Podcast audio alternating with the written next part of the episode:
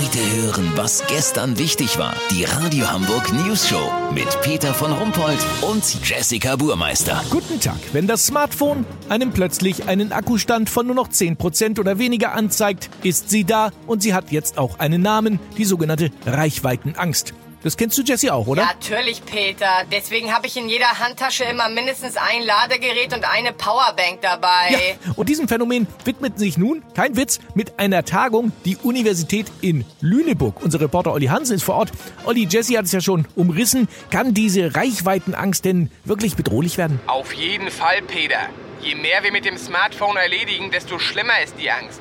Wir laden mittlerweile Flug- und Bahntickets aufs Handy, zahlen mit dem Handy, hören Musik und Podcasts auf dem Ding, haben unseren Kalender da drauf, unsere gesamte Kommunikation, Facebook, WhatsApp, Instagram.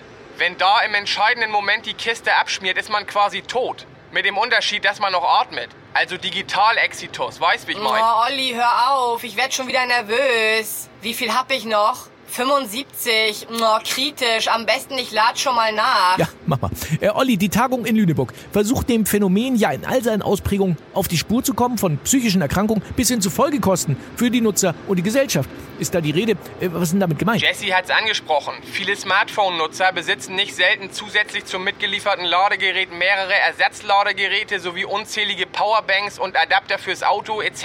pp. Insgesamt verursacht die Reichweitenangst pro Handynutzer zwischen 1 bis 4 Kilo zusätzlichen Elektroschrott.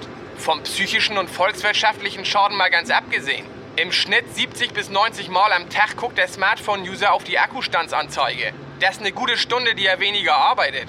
Lass so machen, Peter. Der erste Vortrag zum Thema geht gleich los und ich habe nur noch 15% Akku, weil ich gestern beim Spotify-Hören eingepennt bin. Sollte es im Seminarraum USB-Ladebuchsen geben, melde ich mich nochmal, dann habt ihr das exklusiv, okay? Ja, natürlich. Vielen Dank, Olli Hansen. Kurznachrichten mit Jessica Burmeister.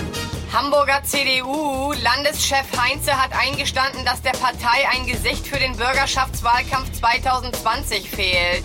Ja, aber ganz ehrlich, die Körper von denen sind auch nicht so toll. Handball-Halbfinale, Deutschland-Norwegen heute in der Butnikart Arena. Umweltverschmutzung, Golfbälle aus Meer gefischt.